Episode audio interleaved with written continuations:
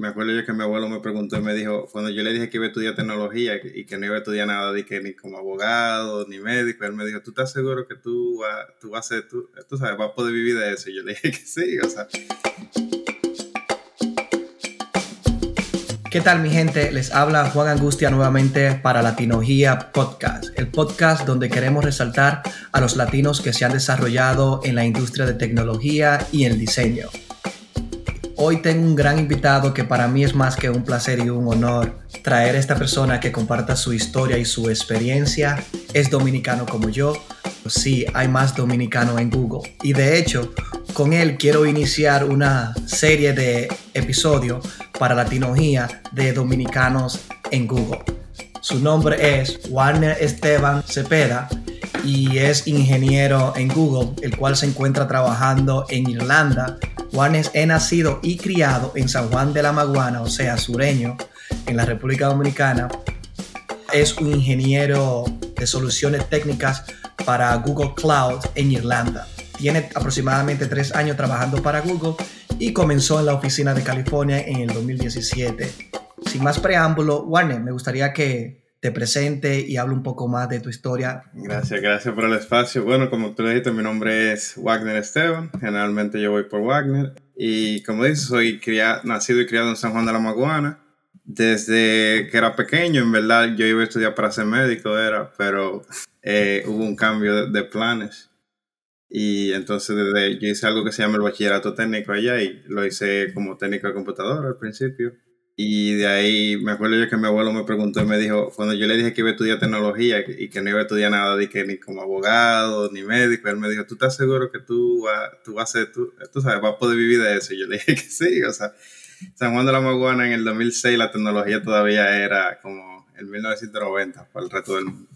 ¿Y en qué universidad en la República Dominicana estudiaste tecnología? Pues primero me dieron una beca para estudiar allí en el Instituto Tecnológico de las Américas, el mayor conocido como el ITLA. Ahí yo hice un tecnólogo en red de la información. El tecnólogo prácticamente es una carrera técnica de dos años. ¿Hay un mínimo de grado académico? Sí, como el ITLA es, una universidad pública, pero ellos hacen la excepción donde la mayoría de los estudiantes que estudian en el ITLA tienen una beca y para que te den la beca, tú tienes que tener, que tener un promedio de 80 o 3.0 en, en escala de 4 para poder entrar a la institución. O sea, el bachillerato tenía que ser de 3.0 eh, o 80. Perfecto, perfecto, me parece interesante. Pero antes de entrar en materia tecnológica, me gustaría conocer un poquito de tu historia. ¿Quién es Warner? ¿Quién era Warner en San Juan de la Maguana, ese pequeño pueblo de la República Dominicana donde no se vive de tecnología, ni la tecnología es el boom como Silicon Valley? ¿Me puedes hablar un poco de tu niñez, de, tu juventud? ¿Quién eres tú como persona? Tu cultura, tu parte latino, tu lado dominicano. Me gustaría que lo compartas con la audiencia. Bueno, yo hasta cierto punto era, ¿verdad? Porque ya cambia un poco. Era un sanjuanero cualquiera, en verdad. Eh, mi familia todos eran de un campo, se imagino, a 5 kilómetros de San Juan, que ahora se ve poco, pero antes eso era una distancia muy lejos, ¿verdad? Pero sí, o sea, yo soy, era un ciudadano cualquiera, eh, hijo, me crié con mis abuelos, porque mientras, sabes, esa era la niñera de uno, mientras los padres de uno trabajaban. Eh, mi mamá estudió para ser profesora y mi papá es policía. O sea, todo.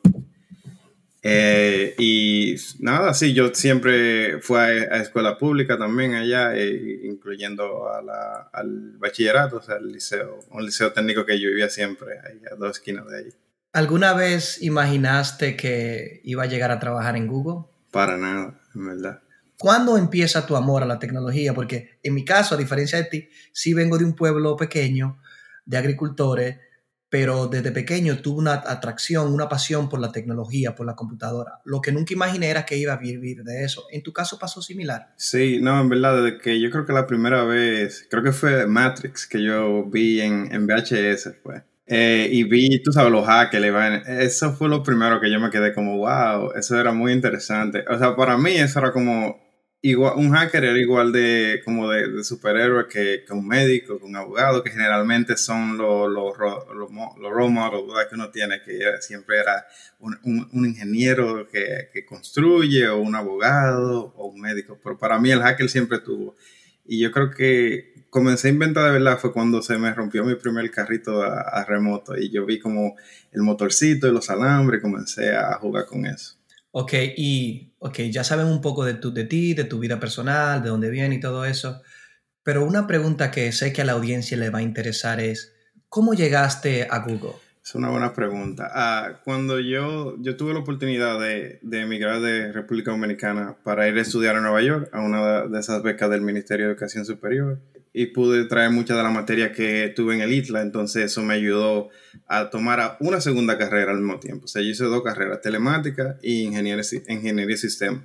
Entonces eh, pude hacer una cuanta pasantías ahí, tú sabes, de IT, en, el, en el departamento de IT de una compañía que estaba muy cercana a la universidad, que yo iba caminando por mi nieve, que no había ni cera para, la, para lo que caminan, porque en Long Island la mayoría de la gente maneja.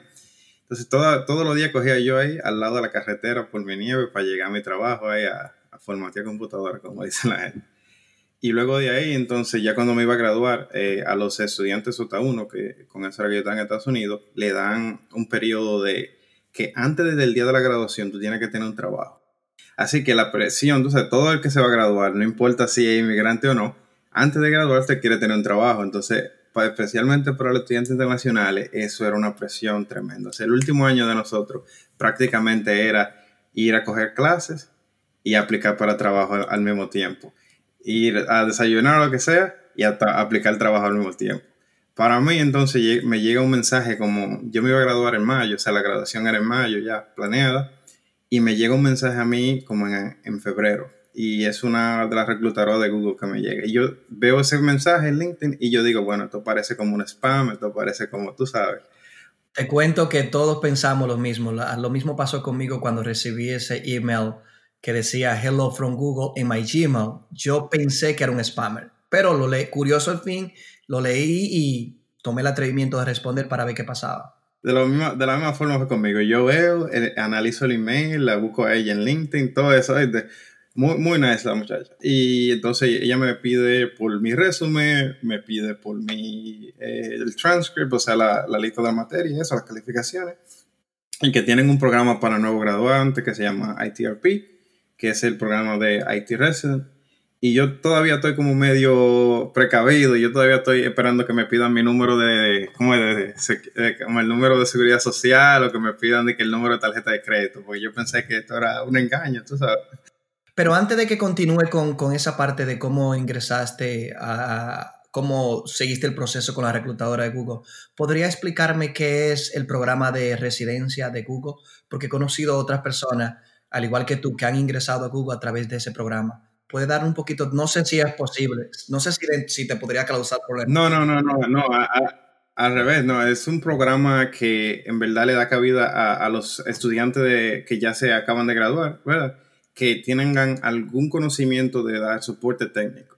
No necesariamente si tú estudiaste computer science o tú sabes, ingeniería o lo que sea, pero si tú en algún momento tienes has tenido la experiencia de trabajar en, un helpdesk o algo así, ellos te dan la oportunidad para que te entrevistes. ¿Qué sucede? El programa dura 26 meses.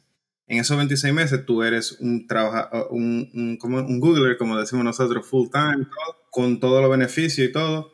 Lo único que al final de esos 26 meses te dan la oportunidad para eh, eh, entrevistarte con otros equipos dentro de Google y así permanecer ya eh, permanente. En cualquier posición. En este caso, tú decidiste aplicar por la posición que tú estudiaste. Exacto, sí. Entonces, durante esos 26 meses también te da la oportunidad de, de, rotar con otros equipos donde tú llegas a trabajar con ellos por cuatro meses y también te dan la oportunidad de viajar a otros países. O sea, estamos hablando que el programa te permite especializarte en diferentes ramas. O sea, tú puedes entrar como Helpdesk para algo específico, pero puedes dentro del mismo programa eh, eh, aplicar para otro tipo de rol y aquí hago una pregunta para ti.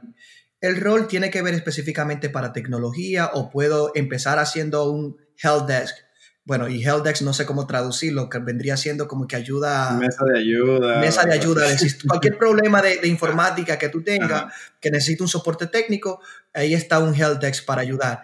Pero mi pregunta es, ¿puedo empezar como un help desk, pero después moverme a otra área como de marketing dentro del programa de residencia? Exacto. Y conozco gente que ellos comenzaron en el mismo, la misma posición que comencé yo, claro, ¿verdad? y ya son o trabajaron ahora con la gente de HR, conozco gente que trabajan con lo de UX, conozco gente que movieron ya a parte más eh, complicada dentro de ingeniería, que son los eh, SRE, eh, software engineer también, eh, la posición en que yo tengo, hay gente que se ha movido para el área de, ventas también. O sea, no hay no hay limitante para el área que tú simplemente te dan la oportunidad de entrevistarte y si pasas a entrevistar. Okay. En resumen, en conclusión, el programa de residencia es un programa que Google tiene para dar la oportunidad a nuevos graduados a que obtengan una posición rápida dentro de Google, primero como soporte técnico, pero con la facilidad de unos meses después moverse de, a otra área que le interese, ya sea marketing, diseño, UI, UX, ingeniería, HR, entre otras áreas, contabilidad y cualquier otra área que la compañía tenga disponible. Exacto. Ah, háblame un poco de, de, de, cómo te sentiste, porque al final del día, cuando eres un residente, aunque eres trabajador el tiempo completo, siempre está la incógnita después de los 26 meses, después que pase el periodo de, del programa, seguir, me darán la oportunidad, podré conseguir un trabajo ya es más estable o no. ¿Cómo te sentiste? ¿Cómo fue ese proceso de transición? hay un poco, hay un poco de presión desde el día uno. Hay gente que se lo toma más relajado, por ahí otra gente, por ejemplo, como nosotros, que somos inmigrantes, ¿verdad? Que somos gente que tenemos el tiempo contado. Para nosotros la, la presión es grande porque tú tienes que, tú sabes, si se te acaba ese tiempo, tú generalmente vas a tener que regresar ya a, a Dominicana. Déjame hacer una corrección cuando tú dices inmigrante para que la audiencia entienda tú te refieres a, por inmigrante, en tu caso, a una persona que tiene una visa eh, que, que limitada. Limitada, Si no consigue un trabajo, tú te tienes que regresar a tu país. O sea que él no es, uh -huh. no es un residente permanente de no los Estados Unidos, es un inmigrante temporal, con una visa de, que está atada a un trabajo. Si no tiene trabajo, Exacto. lo sentimos, tiene que volver a, a, tu país. Y por eso tú tienes la presión de que tengo que buscar algo que me establezca, sí. que me dé la seguridad de permanecer más en este uh -huh. país, pero también que me que, que sé en lo que yo amo. Exacto. Y en este caso, tecnología. Sí, luego que tú eh, apruebas el sabor a Google, ¿verdad? Ya tú no quieres ir. Me lo dice a mí. Y. Exacto, y ahí viene, entonces tú, cada proyecto que, que, te pasa por al frente, o sea, tú de una vez quieres, y una vez meter mano, como decimos nosotros, tú quieres darle el 100% a cualquier cosa que te En mi caso también, yo tuve, aún no teniendo la limitación de, de del estatus migratorio, porque yo soy ciudadano americano, aún así cuando ingresé a Google yo tenía cierta presión, porque uno quiere demostrar, primero como latino, uno quiere demostrar de que uno se merece esa posición. Y en, en nuestro caso, que quizá no tuvimos acceso a mucha tecnología o quizá a una educación premium en tecnología. En mi caso, en lo personal, yo soy autodidacta. La mayoría de las cosas que aprendí, la aprendí por mí mismo utilizando Google o durante el trayecto y los trabajos anteriores yo me exigía bastante y la presión en los primeros meses para mí era bastante. Y recuerdo que los reclutadores y muchas personas en Google, incluso mi manager y mi jefe me decían, cógelo suave, ya está, si tú estás aquí es porque ya tú demostraste que te mereces esa posición. Y yo no me imagino en tu caso que si quizás tenía la misma presión que yo tenía de demostrarle que tú te merecías una posición en Google, pero también tu estatus migratorio que estaba atado a si conseguía un trabajo. Sí, no, eh, eh, la presión es increíble porque o sea, tú quieres que también dejar el buen ejemplo, ¿verdad? Que cuando eh, vaya alguien a entrevistar a otro dominicano, ya tengan a la mente, y yo conozco a el que es dominicano, el tipo mete mano, como decimos nosotros, el tipo resuelve. Y así es, o sea, en mi programa había gente que, ok, yo tenía un, una ingeniería, un bachelor degree de cuatro años. Y había gente que no tenía ingeniería. También que no es necesario tener un degree para, tener, para entrar al programa que yo estaba, pero son gente que la trayectoria de su carrera ha sido fuerte. O sea, son gente que eran autodidactas, pero que trabajaban en IBM, trabajaban en Apple. La gente también que tenían su carrera hecha, había gente con masters, había gente que o que estudiaron en MIT o que estudiaron en Harvard. Yo, y yo estoy al lado de esta gente con el, con el llamado síntoma, es como el síndrome del impostor que tenemos, que tiene todo el Google. Y aunque esta persona tenga un PhD o tenga tu segundo doctorado, ellos también lo tienen. Pero imagínate entonces nosotros. Oye, va a haber situación de que tú vas a estar en un, en un salón con personas que son prácticamente científicos para ti. Son, tienen dos máster, doctorado, y tú que apenas terminaste un bachelor, en un bachillerato, tú te sientes privilegiado, pero a la misma vez tú dices, wow, Tú a veces te limitan a opinar porque tú crees que tu opinión no es valiosa, pero sí, siempre tenemos algo que agregar y nuestra diversidad trae algo sobre la mesa. Y es una de las barreras que uno tiene que, que, que, pasar cuando uno entra a una empresa como Google. ¿Cuál ha sido tu reto más importante al iniciarte, por ejemplo, en la industria de tecnología o, o en Google? ¿Y qué hiciste para superarlo? ¿Cuál sería ese reto que, que tú has tenido? Bueno, yo creo que el, el, reto mío comenzó en el momento que yo respondí al email diciéndole, ok, mira, ese es mi resumen, ese, porque tú sabes, te llega, te llega ese email y lo primero que tú dices, yo, un muchacho de San Juan, o sea, de un campo de República Dominicana, de que aplicando de que a una compañía, a una de las mejores compañías del mundo, y en mi caso era la compañía de un sueño mío porque desde que yo vi la película de, de Internship o la pasantía que se llama, tú sabes que te enseñan eh, que exacto, que es Google y qué sé yo qué. Y, de hecho, la experiencia es mucho mejor que lo que se ve en la película. La, película, es muy suave para lo como es la realidad. La experiencia del, del internship y el Google o el, el Nuclear Orientation, la orientación de los nuevos empleados es muy diferente, mucho mejor. Y, y yo que llegué a trabajar en el mismo campus, donde tú te das cuenta que ellos solamente grabaron como tres escenas de la película ahí en el campus. Después todo eso fue afuera y yo siempre me quedaba, hmm, me mintieron, o que el autobús era mejor.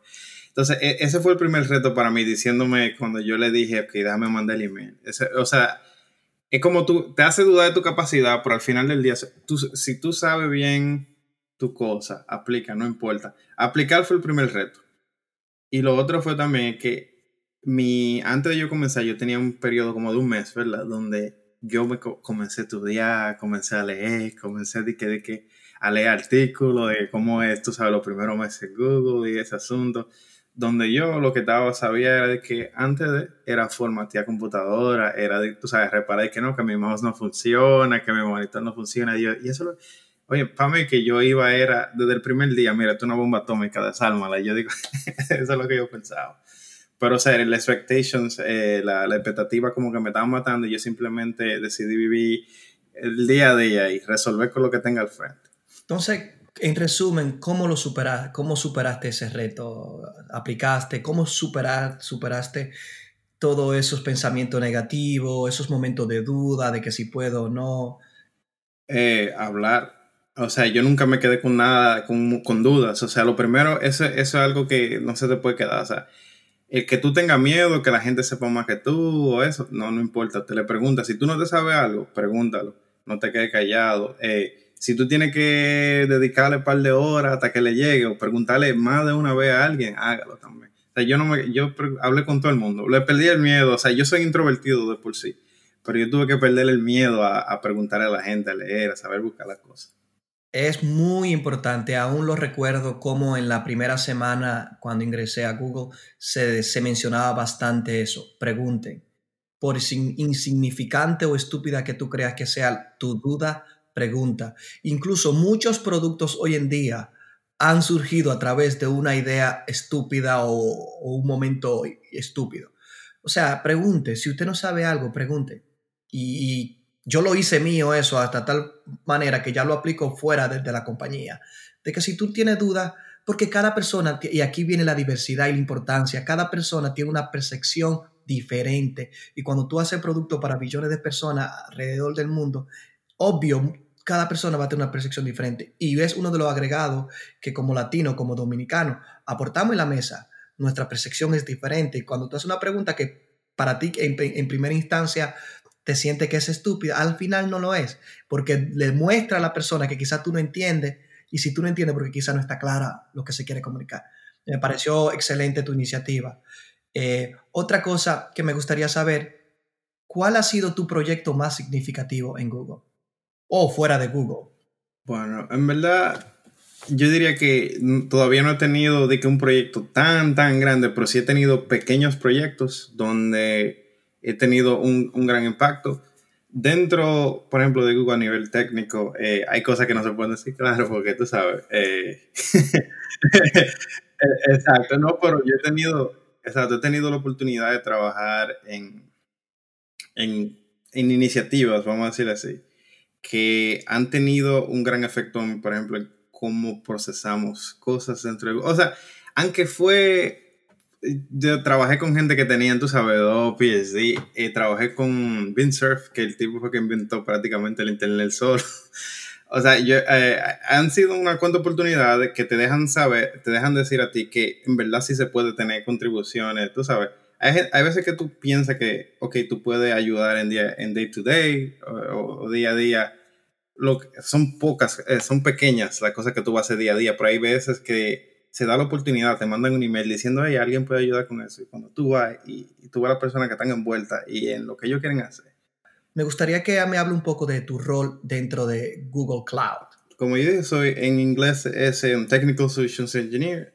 Prácticamente lo que nosotros hacemos es, eh, nosotros damos soporte a, a las compañías que usan Google Cloud y son compañías grandes como Spotify, Apple, eh, Snapchat, que es, muy grande con nosotros, y ellos tienen su infraestructura corriendo encima de Google Cloud y cuando algo se rompe, ya sea porque el cliente, por ejemplo, tú conoces Pokémon Go, Pokémon Go corre encima de Google Cloud. Cuando Pokémon Go salió, eh, ellos estimaron que iban a necesitar tanta capacidad de procesamiento, pero en verdad la, la demanda fue tan grande que excedió lo que ellos planearon más de 50 veces. Entonces, lo que salen a la, cuando ya Pokémon Go estaba literalmente en fuego, lo que salen a ayudarlo a ellos para poder escalar su capacidad, somos nosotros los ingenieros de, de, tecnología, de soluciones de tecnología. Eh, sí, yo he tenido la oportunidad de trabajar con compañías como Spotify, Snapchat, eh, muchos manufacturers como Feyó, Fiat, o sea, eh, todo y todavía siguen entrando más en Google Cloud. Pero nosotros también nos dividimos en, cierto, en cierta categoría dentro de Google Cloud. Como dominicano, ¿cómo es la vida en Irlanda? Para ti, ¿cómo ha sido ese reto de, nuevamente un pequeño pueblo en la República Dominicana, en el Caribe, hacia Europa, Irlanda? Fue, fue, un, fue un choque fuerte al principio porque cuando yo aprendí inglés, yo aprendí inglés, un inglés americano, lo primero que fue, ¿verdad? Entonces, cuando yo me mudé a Estados Unidos, tuve un reto. Primero, me tomó unos cuantos meses todavía, tú sabes. Porque uno es que te enseñen a decir hello. Eh, no es lo mismo que tú mudaste y coges clase. Entonces, ya cuando yo tenía, estaba muy, muy cómodo con mi inglés en Estados Unidos y yo sé que me podía comunicar bien. Entonces, me mudo para acá, para Irlanda, y yo no entiendo a esta gente. ¿Por qué te mudaste a Irlanda? Bueno, yo me mudé para Irlanda por la razón de que yo era un J1 eh, con la visa de estudiante, entonces se dieron unas complicaciones donde ya no podía seguir en el trabajo con la visa de estudiante y se tomaba mucho tiempo para poder salir como de por un convenio que hay entre nuestro país y Estados Unidos.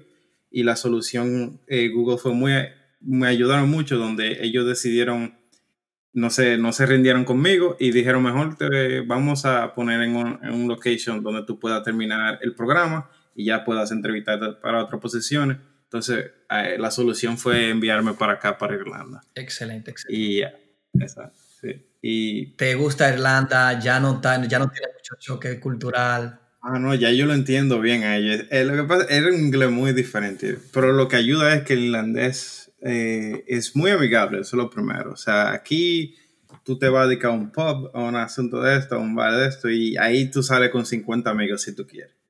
Lo cual lo ha afectado un poco eso con la pandemia, porque los irlandeses son muy, tú sabes, le gustan tan, no, eh, no les gusta, eso, parece mucho a los latinos en eso también, o sea que ellos son muy amigables, les gusta estar pegados a la gente, exacto, sí, es, es, raro, entonces también es que Dublín ahora es como, es una sede de de todo, mucho inmigrante también, de todo tipo de países. O sea, de, hay mucho ah, de África, hay mucho de Eastern Europe, hay mucho americano aquí también, hay mucho latino también, especialmente Brasil. Yo estuve allá y me dio esa sensación como que, como si quisiesen construir el Silicon Valley de Europa en Dublín. Hay varias compañías grandes. Si no me equivoco, Facebook tiene oficina allá también. La oficina, la oficina de Google allá es espectacular. Y esa área específicamente donde está la oficina de Google y Facebook, creo que hay otras más de tecnología. es, exacto, esa área se ve como si fuera Silicon Valley eh, de Europa y está muy interesante. Otra cosa que quisiera saber desde tu punto de vista, ¿Cómo ves la industria y el aporte que los latinos están haciendo a esta? Bueno, nosotros somos, aunque no parece, nosotros somos una parte muy integral del área de tecnología.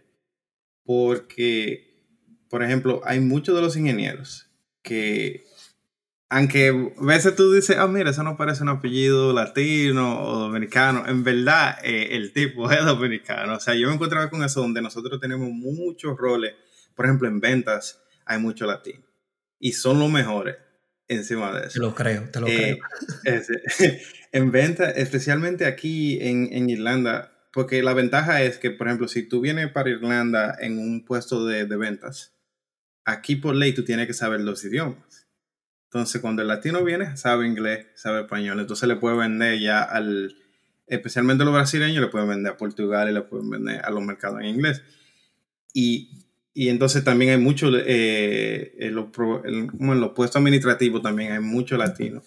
Eh, y nosotros estamos en todos lados, en verdad. Y donde entra un latino, y nosotros sabemos, conocemos, como somos muy sociales, conocemos otra gente que también tienen la misma capacidad o mayor capacidad de nosotros. Y de una vez le tratamos de, de traer para, tú sabes, para el grupo de nosotros, porque sabemos que, que la gente va a meter mano, como dice el Exacto, en, buen, en, en, en, otro, en un lenguaje más neutral, meter mano es va a resolver, va a hacer su trabajo con altura. Va a resolver, va a hacer su trabajo. En conclusión, antes de despedirnos, me gustaría que comparta tres consejos que sean clave para aquellas personas que están pensando iniciarse en la industria de tecnología, de ingeniería o del diseño? Lo primero es, si no, si, si lo sabe, es aprender inglés. Eso es lo primero, en verdad.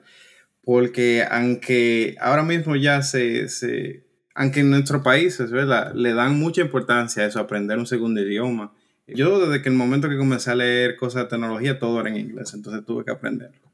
Lo segundo es, si tú tienes tus proyectos hechos, ya sea que tú sabes que tú por tu lado te pones a construir proyectos, ya sea tecnología, UX, lo que sea, eh, ponlo, ponlo, públicalo, eh, enséñaselo al mundo y ponlo eso parte, crea tu portfolio y, y, que, y que apliquen, simple y llanamente, que no se intimiden porque ya sea una compañía grande como Google, Facebook, Twitter, lo que sea, si tú tienes la capacidad y tú ves los requerimientos y tú piensas que esos requerimientos eh, aplique. Y si tú conoces a alguien, ya sea a ti o a mí, tírenos por LinkedIn y, y, se le da su referencia, se le da, se le ayuda que apliquen. Y yo le garantizo que cuando publiquemos este podcast van a encontrar la información de él debajo del podcast. Nosotros vamos a agregar toda su información. Eh, Warner, para mí es nuevamente te digo, es más que un honor traer tu historia, primero porque eres dominicano igual que yo y queremos repartir ese sabor dominicano, caribeño, y segundo porque tu historia hasta cierto punto se intercruza con la mía y me parece muy interesante que las personas la escuchen. No sé si tiene algún consejo o algo más que quiera decir antes de despedirnos. Que, que sigan el podcast y que muchas gracias por darnos un espacio. Yo sé que desde aquí ya yo no me pierdo ningún episodio porque que son buenos.